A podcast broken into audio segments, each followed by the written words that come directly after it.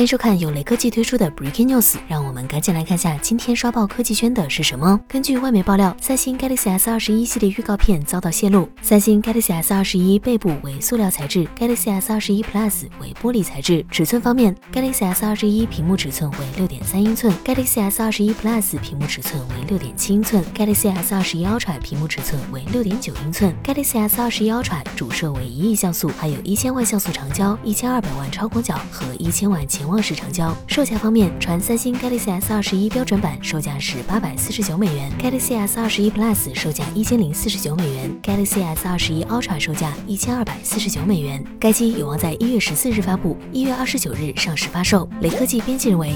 综合来看，三星 S 二十一系列基本延续了之前的产品策略，在设计、性能、拍照、屏幕等各方面都无可挑剔。当然，从以往的经验来看，它在国内市场可能还是很难找准自己的受众。和以往三星旗舰机型不同的是，S 二十一很可能会绕过骁龙八八八，全系采用自家的旗舰芯片，这点或许能让人期待一下。